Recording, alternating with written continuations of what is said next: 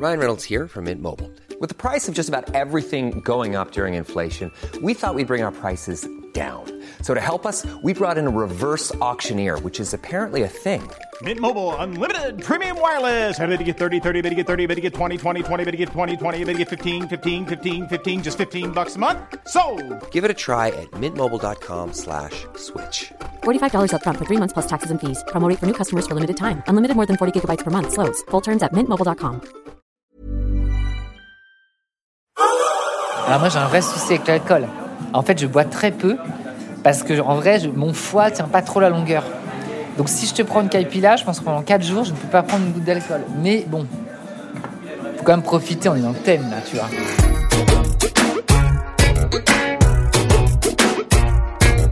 Dans le ventre de Christophe Willem. Dans le ventre de Christophe Willem. Dans le ventre de... Dans le ventre de... Dans le ventre de Christophe Willem. Ce midi, j'ai rendez-vous avec le chanteur Christophe Willem chez Umanota. Christophe Willem, vous le connaissez peut-être de son époque Nouvelle Star, ou encore pour son tube Double Jeu, tube d'ailleurs écrit par Zazie la chanteuse, qui porte le même prénom que moi, sauf qu'en vrai elle s'appelle pas Zazie, mais Isabelle. Enfin bon, pardon, je m'égare. Ça fait plus de 15 ans que Christophe chante, et il sortira son sixième album Panorama en septembre sur le label RCA. Pour ce rencard avec lui, la seule info que j'ai eue, c'est qu'il aimait la nourriture brésilienne. Et je peux vous dire que c'est pas forcément évident de trouver un bon brésilien à Paris, ouvert le lundi midi. On m'a recommandé d'aller chez Umanota, un restaurant fusion brésilien-japonais. J'espère que ça va être bon. Je croise les doigts. Ça va Ah ouais, on va. On va c'est Allez, hop. Tu veux de l'eau? Euh, bah ouais, je veux bien. Et, et d'ailleurs, je t'ai tutoyé tout de suite, désolé. Non, mais il a pas de problème. On peut se tutoyer, c'est mieux. Non, on va partager un repas. Donc, euh, autant se tutoyer. Ça nous met plus à l'aise. Est-ce que tu savais où on allait manger ce midi? Du tout. Je connais pas du tout. Est-ce que t'es un peu aventureux en gastronomie, toi? Ouais, j'aime bien tester. J'ai j'ai pas de trucs que j'aime pas, généralement. Donc, euh, je teste un peu tout. J'ai des phases. Toi, j'ai ma phase euh, végétarien, j'ai ma phase euh, je mange que des fruits. Toi, j'ai des phases un peu comme ça. Mais écoute, non, ça a l'air pas mal. Il y a ça et il y a une autre carte, non, c'est ça? Ça, c'est les boissons. Il paraît qu'ils font des très bonnes caipirinhas, mais je sais pas si t'as envie de boire le midi. Mais le caipi, ça fracasse. Ça, c'est un truc de poisson, c'est très connu hein, au Brésil, ça. C'est hyper bon. Bon, poulet croustillant, c'est aussi une valeur sûre, hein, au-dessus. Ouais, ça donne envie. Par contre, tu vois, tout ce qui est poulpe et tout, je déteste. Ah ouais? T'aimes bien? Moi, j'adore. Ah bon? Comment t'as découvert le Brésil? Comment j'ai découvert? Je suis partie, je crois que c'était en... En 2016, il y avait les Jeux Olympiques là-bas. Je crois que c'est 2016 ou 2015, je sais plus. Et, euh, et c'est la toute première fois que j'allais là-bas. Je chantais au club. Tu y a chaque pays, enfin les principaux, ils ont des, euh, des clubs où c'est un peu, un peu une vitrine, euh, tu vois, sportive, culturelle. Et je suis partie là-bas. Ça, c'était il y a 7 ans. Et depuis, re- t'as essayé d'y retourner régulièrement? Ah, mais depuis, j'y retourne régulièrement. Là, j'y retourne cet été. Tu vois, je suis très. euh, j'ai eu un vrai coup de cœur pour ce lieu. Ton dernier album s'appelait Rio. Est-ce que c'était d'un certain côté un hommage, euh, un hommage à... Ah oui, oui, oui, carrément. L'album Rio, c'était un hommage à cet endroit, à cette philosophie qu'il y a là-bas, au côté lâcher prise, justement. Bon, c'est un album qui n'a pas marché, certes, mais euh, ça n'empêche pas que moi, j'ai eu. Ça a été un vrai plaisir de faire cet album parce que j'avais vraiment envie de, de, de me raconter à travers ce que je, ce que je décrivais dans cet album-là. Qu'est-ce que ça veut dire un album qui marche pas? Ça veut dire qu'il rencontre pas son public, que t'en vends moins que celui d'avant, que t'es pas content de tes chansons que... Non, c'est un album qui n'a pas rencontré son public. En fait, tu vois, effectivement, tu as un public, euh, le cœur de mon public qui a suivi et qui, justement, en tournée était présent. Et en tournée, en tournée pour le coup, ça a bien marché comme album. Enfin, tu vois, il y avait une vraie, euh, une vraie alchimie qui se passait autour de cet album. Les gens connaissaient les titres et tout, mais c'est un album qui n'a pas été euh, extrêmement travaillé en médias parce qu'en en fait, euh, au moment où il est arrivé, c'était peut-être pas ce que les gens avaient envie d'entendre ou ce qu'on avait envie d'entendre de moi. Je sais pas en fait, tu vois, mais, mais c'est vrai que commercialement parlant, c'est un album qui a pas pris. Est-ce que t'as faim, Christophe? Je crois qu'on va commander, ouais, non J'essaye de faire un petit signe, mais je pense que les gens, ils osent pas nous déranger. Tu- Est-ce que tu prends la salade d'algues wakame ou pas? Aussi. Tu prends ça? Ouais. Et moi, après le poulet croustillant, tu vas prendre une caipi, non moi je me suis dit que. Toi, t'hésites à prendre une caipi. Ça va me fracasser. Non, mais faut prendre une caipi, allez, on va prendre une caipi chacun. Et justement, euh, toi, ça fait quand même 15 ans que tu fais de la musique. C'est quoi ton rapport avec, euh, avec ton corps, du coup, pour être, pour être endurant? Je fumais beaucoup. trop. Donc je me, je me calme un peu, mais c'est par période. Il y a des périodes, j'ai aucun problème à arrêter quand je suis en tournée, par exemple, j'arrête net. Donc je fume pas. C'est réglé parce que tu vois, j'ai un objectif précis. Je veux délivrer aux gens euh, dans, le- dans la salle quelque chose de qualité. Donc j'aime pas me sentir diminué par quelque chose. Après, quand je suis en phase, euh, travaille sur un album et tout, c'est différent. Parce que j'ai quand même un côté de, bon, à la clope quand même, c'est euh, quand t'as l'habitude, ça te fait réfléchir. Ce qui est totalement con, on sait. Mais bon, voilà. Après, non, je fais quand même du sport. Même si ça se voit pas. Mais Si ça se voit, Ah bon t'as les épaules carrées. je fais un peu de sport. Genre quatre fois par semaine. Bah, c'est énorme. Oui, non, mais c'est trop. C'est un peu, mais c'est, il faudrait plus, mais c'est trop. Mais euh, non, j'aime bien quand même me sentir à l'aise avec mon corps. J'ai toujours été un peu pas à l'aise avec mon corps, tu vois, je me sens pas musclé. Avant, je me tenais vraiment très très mal, donc là, ça va mieux. C'est toujours compliqué quand t'es pas à l'aise avec ton corps de te voir. Par exemple, Je déteste revoir un truc où je suis passé. C'est marrant que tu dises que tu n'es pas à l'aise avec ton corps parce qu'évidemment, on a toutes et cette image de toi ben, à la nouvelle star où, où tu arrives et euh, où voilà, on t'appelle la tortue, etc. Je sais pas si ça te saoule qu'on raconte Non, ça. non, du tout. ah, non, non. Et euh, j'ai pas l'impression non plus que tu, que tu te dises à ce moment-là que, que tu vaux rien. Enfin, tu es quand même plutôt sûr de ta voix, non? En fait, je suis dans l'euphorie de ce que je suis en train de vivre à ce moment-là. Tu vois, moi, j'arrive, c'est ma sœur qui m'avait inscrit à l'émission. Moi, je me serais jamais inscrit dans cette émission. Parce qu'en plus, tu vois, par un période de l'adolescent, j'étais plutôt un peu persécuté. Donc, j'étais plutôt en mode je longe les murs que me faire remarquer. Mais tu c'est un petit peu le rêve, euh, le rêve inavoué de dire ah, j'aimerais bien un jour pouvoir faire de la musique, chanter avec des gens et tout. Mais, mais t'es dans un truc qui semble tellement du domaine de l'impossible que, en fait, j'en ai jamais vraiment rêvé euh, réellement, tu vois. Mais je me retrouve dans l'émission et tout. Je me rappelle sur Sunny, la première titre que j'ai chanté. Au moment, j'étais en haut de ces marches. Je me disais, bon, là, c'est plus une télécommande que tu as dans la main, c'est un micro. Et j'étais un peu dans un délire. Bon, bah, écoute, euh, maintenant, j'y suis, quoi. Donc, euh, si j'y suis, faut y aller. Donc, bizarrement, au tout début de ma carrière, je me foutais beaucoup plus du regard des autres. Je suis dans un truc de. euh, J'en ai tellement pris plein la gueule plus jeune que maintenant, je vis mon truc. Il faut que je kiffe, quoi. Tu vois, j'étais un peu là-dedans. Tu vois, chanter, il y a quelque chose. Moi, j'ai chanté plus jeune parce que euh, c'est une manière de véhiculer des émotions. Euh, Il y a un côté, quand tu chantes, tu te mets à nu. Donc d'un certain côté, tu fais tomber un peu l'armure, en fait, quand tu chantes.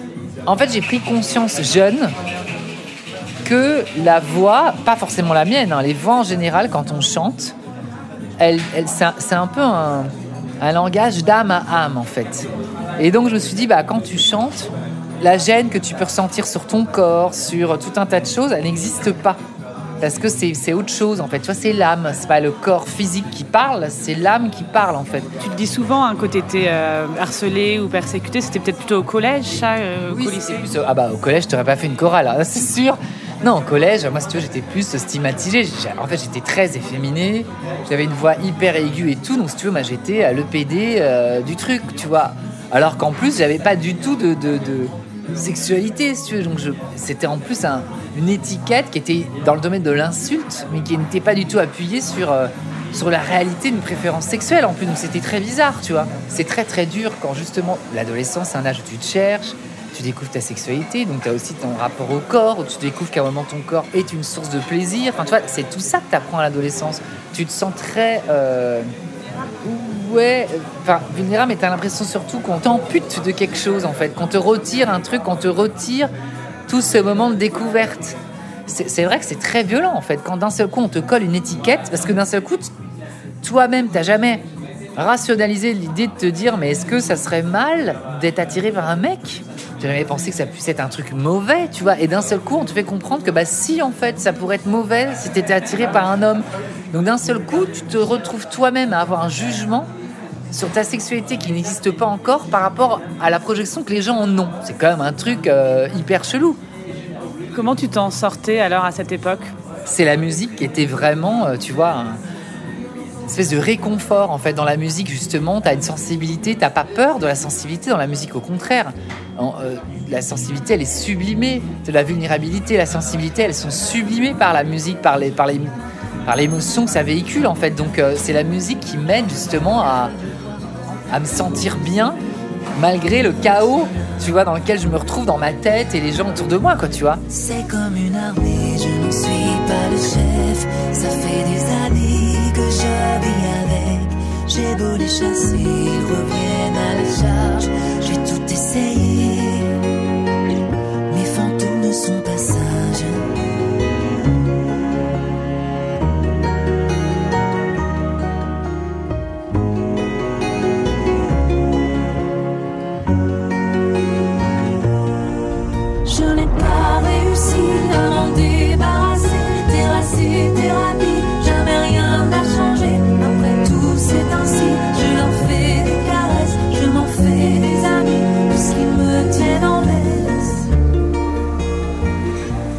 Toi, t'as grandi où Dans le Val d'Oise. Et c'était comment cette enfance Mon enfance, c'était plutôt cool. Alors, pas euh, enfance, enfance, très cool. euh, des parents, tu vois, aimants. euh, je passais beaucoup de temps avec ma grand-mère, qui est toujours là d'ailleurs, bah, qui est démente. Donc, j'étais très curieux. En fait, j'étais très, très curieux. J'aimais bien traîner avec des gens plus âgés. Parce que je trouvais qu'ils étaient fascinants, en fait, leurs histoires. Euh, J'aimais bien qu'on me raconte le temps d'avant. Tu vois, j'aimais bien ça. Alors ça, c'était très jeune, c'était la curiosité de vouloir connaître plein de choses. Et puis après, aussi à l'époque de l'adolescence, bah, évidemment, je trouvais que les gens âgés étaient matures, parce que je souffrais de l'immaturité des gens. Donc euh, je trouvais ça mature. Donc j'aimais bien traîner avec des gens plus âgés. Est-ce que tu te rappelles ce qu'on mangeait, euh, ce qu'il y avait dans ton frigo? Non mais alors on était l'époque cordon bleu, tu vois, l'époque euh, père dodu, toutes ces conneries, tu vois. Mais euh, oh là, La képi au wasabi. Oh là là. non mais il faut que tu manges la un truc d'abord.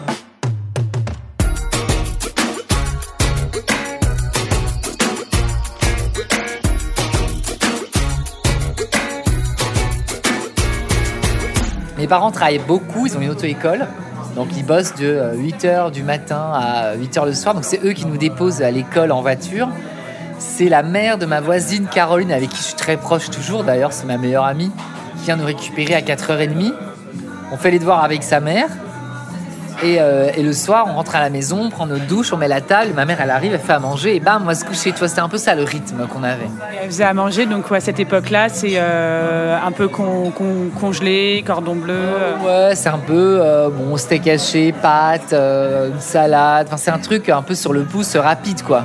Toi, ça t'intéressait la bouffe ou pas spécialement? Pas du tout. Non, mais moi, c'est un cauchemar. Ah non, mais les gens sont déprimés avec moi. C'est-à-dire que moi, je passe ma vie à faire livrer de la bouffe. Mais alors, par fainéantise, je déteste aller acheter à manger. Non, mais pour moi, aller dans un centre commercial, mais c'est une souffrance. Tous ces rayons avec les néons et tout, c'est un cauchemar. Donc, je vais dans quelques boutiques bio à côté de chez moi. Bon, déjà, parce que comme je suis un peu hypochondriaque, je me dis c'est peut-être un peu moins merdique, tu vois. Et aussi par fainéantise, parce qu'il y a moins de choses. Évidemment, il y a moins de trucs bio. Donc, si je vais beaucoup plus vite à faire les courses que dans- d'aller dans un grand centre, tu vois. Mais est-ce que t'es gourmand? Pas plus que ça. Moi, j'ai une longue période où je mangeais parce qu'il fallait manger, quoi, tu vois. Alors, j'ai pas eu de période anorexique euh, ou de choses comme ça. J'ai pas eu de troubles alimentaires, mais moi, j'ai toujours été dans un truc. Bon, bah, je mange parce que j'ai faim. Voilà, mais j'ai pas un truc de ah là là, je rêve de manger tel ou tel truc. Plus en vieillissant un peu plus, tu vois, où je, je- je- comme je suis pas très boîte, truc comme ça, j'apprécie plus maintenant euh, faire des dîners avec des amis, euh, aller dans des restos et passer la soirée au resto, tu vois, à bien manger, bien boire, tu vois. C'est plus maintenant qu'avant. Oh Alors la salade de wakame. Faut pas lui donner de, de poule. C'est joli. Merci. Tu vois, ça, je le sentais. Et tu disais que tu avais eu du mal avec ton corps. Est-ce qu'au fur et à mesure du temps, c'est quelque chose avec lequel tu t'es réconcilié? Oui et non. Le fait d'être connu, d'être sur scène et, d'être artiste, tu te rends compte qu'être artiste, c'est aussi un métier de séduction. Je veux dire, volontairement ou involontairement, on est dans la séduction en fait. Quand tu es sur scène en tournée, par exemple, tu prends aussi conscience que ton corps est séduisant pour certaines personnes parce qu'elles t'admirent euh, en tant qu'artiste, mais il y a aussi un, transfert presque amoureux d'une certaine manière, une, attirance amoureuse ou sexuelle, j'en sais rien, mais en tout cas, il y a, il y a quelque chose de cet ordre-là. Donc, tu prends conscience que ton corps peut être un objet de désir. Et ça, tu en prends conscience à travers justement ce rapport-là. Je dis pas que c'est permanent, mais tu en prends conscience.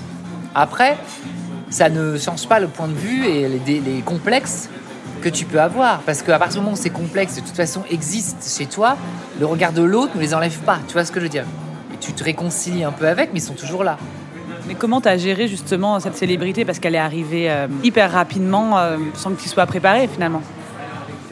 En vrai, on s'habitue jamais. Moi, ça m'est tombé dessus d'un coup. Quand je suis sorti de l'émission, j'ai découvert tout ce qui se passait parce que pendant l'émission, on était un peu à l'écart. Ça se passait comment en fait? En fait, on habitait tous dans un hôtel, c'était à Montparnasse. Euh, donc on n'était pas filmés ni rien dedans, mais on était tous en communauté dans cet hôtel qui était privatisé que pour les gens de l'émission. Et à l'époque, il n'y avait pas de réseaux sociaux. Donc on savait pas du tout ce qui se passait. Tu vois, on n'allait pas dans des kiosques acheter des magazines ni rien. Et moi, ma famille, mes amis, je leur disais, ne me racontez pas ce qui se passe, j'ai pas envie de. Je veux kiffer ce que je suis en train de vivre là, en ce moment, et pas me projeter, en fait, tu vois. Et après, c'est vrai, quand j'ai gagné l'émission, j'ai découvert, en fait, tout ce qui se passait dehors, quoi. Suis dit, putain, mais tout le monde a regardé cette émission. Enfin, tu vois, ça me semblait irréel. Et je dirais que très vite, tu veux, je me suis encore une fois laissé porter par les choses. J'ai été un peu. euh, un peu traumatisé des fois par l'attitude des gens qui étaient ultra familières, parce que d'un seul coup, j'étais tellement présent dans leur vie, dans leur foyer pendant trois mois, pendant tous les mardis soirs, c'était, je crois, que d'un seul coup, tu étais dans un resto avec des amis, on te tapait dans le dos, on mais c'était bizarre, tu vois. Et en même temps, les gens ont toujours été bienveillants. Donc, si tu veux, je pense que ça a été aussi, ça a contribué à faire en sorte que je le vive pas trop mal, en fait. Euh, c'est marrant que tu parles des réseaux sociaux parce qu'effectivement, euh, j'imagine que maintenant, quand on fait ce genre d'émission, ça doit être peut-être beaucoup plus compliqué presque. En fait, tu te rends compte que tu es en permanence en train d'être euh, dans l'exposition permanente. Donc moi, tu vois, c'est vrai que sur mes réseaux et tout ça, j'ai pas voulu, à un moment j'ai fait, mais j'ai pas voulu tomber dans euh, regardez, je fais ci, regardez, je fais ça. Non pas que j'ai pas envie de partager avec les gens, mais je pense que ce qu'on partage avec le public, c'est précieux et ça doit pas être galvaudé en fait, parce que sinon, d'un seul coup, toute la poésie et tout le, plaisir qu'il y a des, des vrais échanges en concert, je trouve que ça s'étiole. Je, je suis très reconnaissant encore une fois des- du public qui me suit, qui me soutient. J'ai pas envie qu'ils aient une dépendance malsaine à moi en fait. Je, je préfère qu'ils soient dépendants d'une certaine manière de ma musique parce que ma musique leur amène quelque chose dans leur vie, mais de savoir que euh, j'ai été à tel endroit, à tel endroit, objectivement, leur amène rien dans leur vie, si ce n'est de susciter cette espèce de fausse magie que je trouve pas intéressante. Pour moi, après, je, je comprends que certains aient envie de partager ça. Moi, c'est pas un truc qui me nourrit. je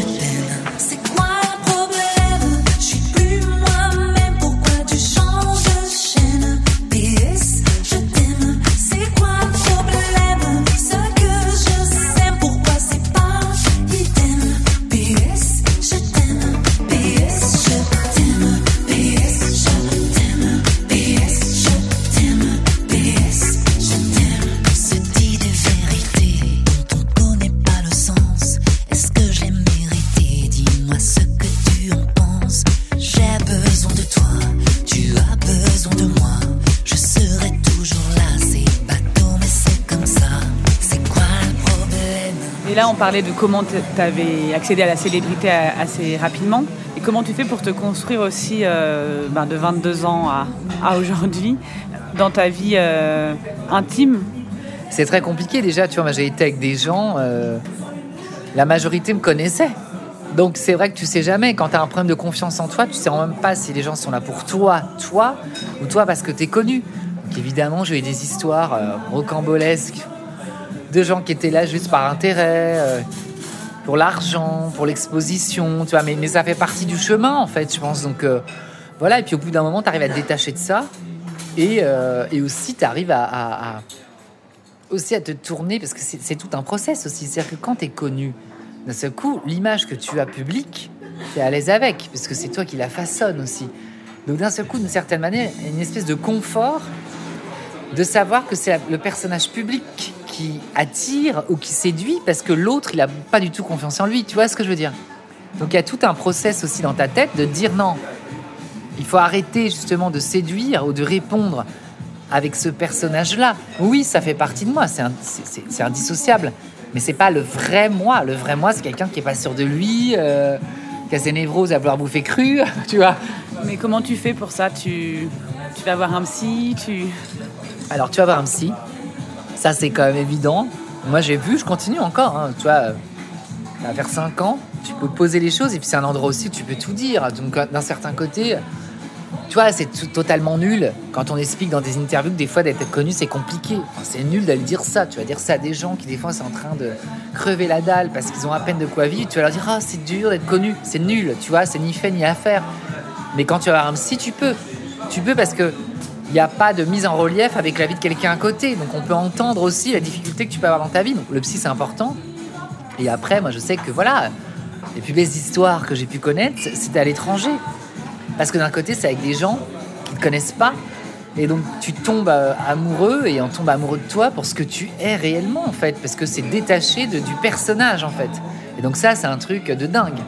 Voilà, le poulet Pour moi. Merci beaucoup. Merci.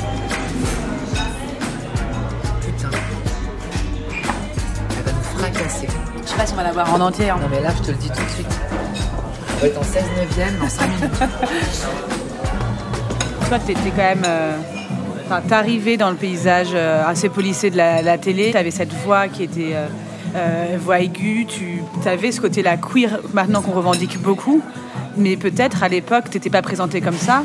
Euh, mais en même temps, c'était assez novateur d'avoir un, un jeune mec comme toi qui, qui s'assume en fait. Mais en fait, tu sais ce qui est ouf, c'est qu'à l'époque, te dirais pas qui. Mais toi, moi j'ai toujours revendiqué la liberté d'être ce que je suis et de ne pas être dans une case.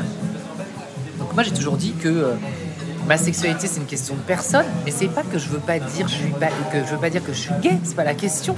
C'est que c'est pas ça, ça me définit pas totalement en fait. Et donc dès le début, j'ai toujours dit non, mais moi c'est une question de personne. Oui, j'ai eu des histoires avec des mecs. Oui, j'ai eu des histoires avec des meufs. Mais je vais pas vous dire je suis gay juste parce que c'est bien de dire ça en fait. Et donc au tout début, mais t'es arrivé des fois sur certains médias qu'on disait ouais, on fait l'interview que s'il fait un coming out qui dit qu'il est gay. Mais attends, je, ne supporte pas réduire les gens à des choses, en plus des choses inexactes en fait. Et la question, c'est pas du tout encore une fois de dire gay ou pas, c'est une question de se présenter et surtout de se définir avec le, le vocabulaire adapté qui me correspond. Et c'est fou parce que tu dis déjà que ado, on avait voulu te, te définir malgré toi, et là tu retournais, tu étais connu, euh, et on te redemandait te- de, de te définir. une des premières interviews que je fais. J'avais gagné l'émission et tout ça. Et si tu veux, pour moi, toute cette période-là, évidemment, je suis senti porté par les gens. Beaucoup d'amour, tu reçois beaucoup d'amour, qui venait compenser mon manque d'amour propre, mais tu reçois beaucoup d'amour. Et donc je me dis, bah yeah, ah quoi, je suis dans la vraie vie, les vrais gens, des gens adultes et tout. Ma première interview, je venais de gagner. hein. Bon, bah alors maintenant que vous avez gagné, alors la question gay ou pas gay? Je me dis, mais putain, mais c'est un truc de ouf en fait. Et, tu veux, pour moi, il y a en plus une question de l'ordre de l'impudeur. C'est-à-dire que, autant si tu veux, mais je te dis, je suis premier à. Mais toujours, tu peux rechercher du plus loin possible. J'ai toujours dit, dès le début, c'est une question de personne. Dès le début, on dit, ouais, mais vous dites ça parce que vous voulez pas. Vous assumez pas le fait d'être gay. Je dis, mais qu'est-ce que c'est une question d'assumer le fait d'être gay ou pas? Mais si j'étais gay, vraiment gay euh, à 100%, mais j'aurais aucun problème. C'est quoi le problème d'être gay? C'est à vous que ça pose un problème, mais pas du tout à moi. Mais visiblement, ça vous pose un problème à vous. Moi, c'était ouf parce que je me rendais compte à quel point, et c'est ça qui est très déstabilisant, je pense, pour les gens LGBT et tout ça, c'est à quel point on veut les résumer à leur sexualité. Mais attends, mais putain, mais avant de coucher avec quelqu'un, j'existe en fait. Ma vie ne se résume pas avec qui je baise. Donc si tu veux, je trouve ça toujours... euh, ça, ça me perturbe toujours, cette espèce de curiosité mal placée qui est pas tant là pour faire avancer une cause, elle est juste là pour mettre une étiquette. Et ça, je trouve ça naze en fait. Là, on nous a fait signe qu'il fallait couper parce que tu as encore de la promo. Ouais. Tu vas faire quoi cet après-midi? La vérité, je crois, je ne sais pas du tout. Je crois qu'il y a deux interviews, je crois. Tu vas être bourré pour y aller en fait. Mais complètement fracassé. Mais en tout cas, c'est très cool. Bah, C'était super de te rencontrer et j'ai l'impression que tu t'es régalé. T'as as vraiment ma- ton assiette, elle est finie, finie, il n'y a plus rien dedans. Euh, C'était délicieux. J'ai terminé l'assiette, mon petit cocktail sans alcool et ma caipi, tu vois, je suis en pleine forme. Nous nous sommes donc quittés avec Christophe, qui devait continuer sa journée promo. Écoutez, finalement, ce restaurant était plutôt pas mal, et puis l'essentiel, c'est de manger bien accompagné, et pour ça, c'était complètement réussi. Si vous avez envie de suivre l'actu de Christophe Willem, c'est sur son site internet christophewillem.com. Il faudra encore attendre quelques mois pour écouter son sixième album Panorama, qui sortira le 16 septembre chez RCA, un label Sony Music. En attendant, vous pouvez évidemment découvrir son premier single, PS Je t'aime. À partir de janvier 2023, le chanteur fera une grosse tournée dans toute la France. Dans le ventre est un podcast produit par Sony Music, imaginé et écrit par Zazie Tavissian et réalisé par Geoffrey Puitch.